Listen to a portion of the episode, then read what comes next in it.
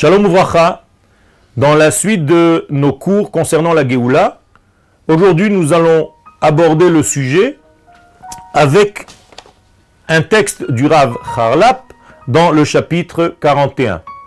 Le Rav nous dit que כשיגיעו ישראל לידי רצון בהיר וברור להיגאל ולהשתחרר מן הגלות,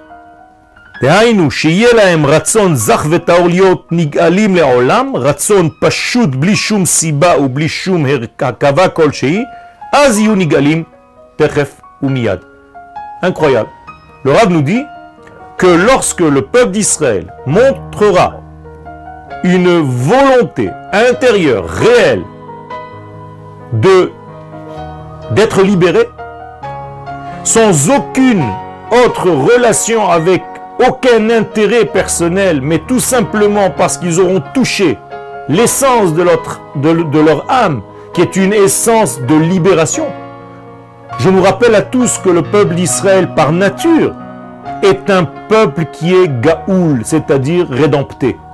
Géoulé Hachem, nous nous appelons ceux qui sont rédemptés par nature.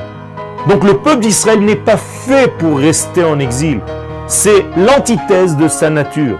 Eh bien, lorsque le peuple d'Israël ressentira à nouveau cette santé morale, spirituelle, physiologique, physique, eh bien, ça voudra dire que le temps est arrivé de le sauver.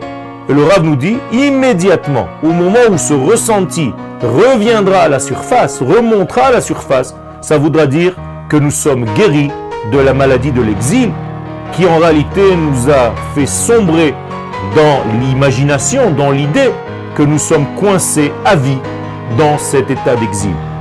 Prendre conscience que l'exil est figé et qu'il est arrêté dans le temps et qu'il est mesuré dans le temps et qu'après cet exil il y a une Géoula, c'est continuer de rêver.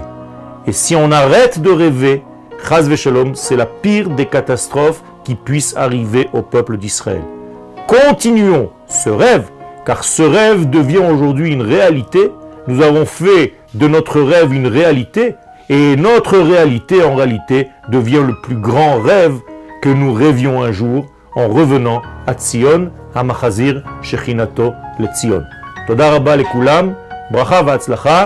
Et shlema bekarov.